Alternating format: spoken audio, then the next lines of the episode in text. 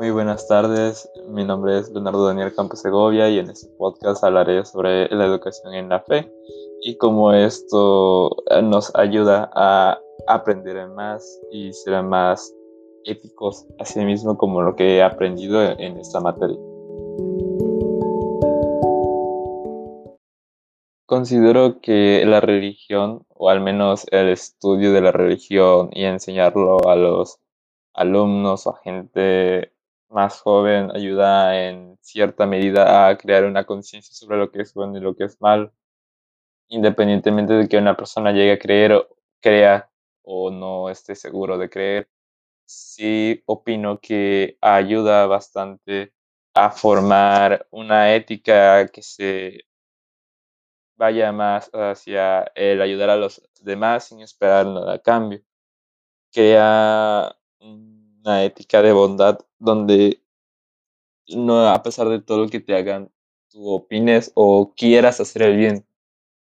donde no desees el mal a nadie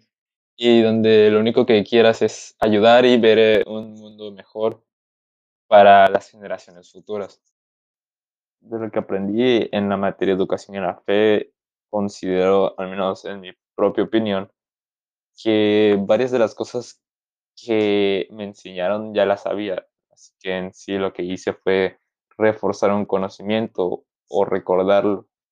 ya que al, menos a mí siempre me ha llamado la atención saber más de cómo piensa la gente en otros lugares del mundo, como es la religión budista,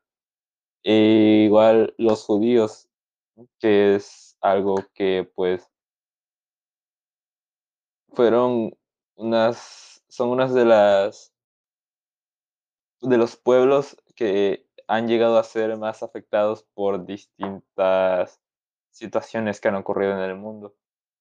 Tenemos un ejemplo del holocausto. E igualmente, al menos en la historia de la Biblia, fueron los que condenaron a Jesús a la muerte. Eh, igual podemos ver como muchas religiones, sean pasadas o futuras, tienen una relación en tanto a cómo ven las cosas. Tenemos el ejemplo de Mahoma, quien escribió el Corán,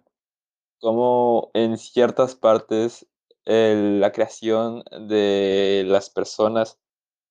del ser vivo se parece en cierta medida a cómo lo ven, a cómo lo vemos las personas que profesan una religión cristiana,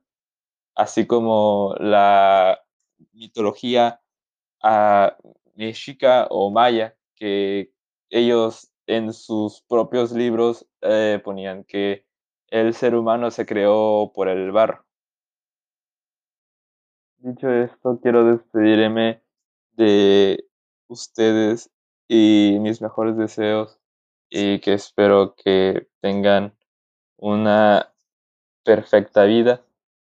y que este podcast haya sido de su agrado.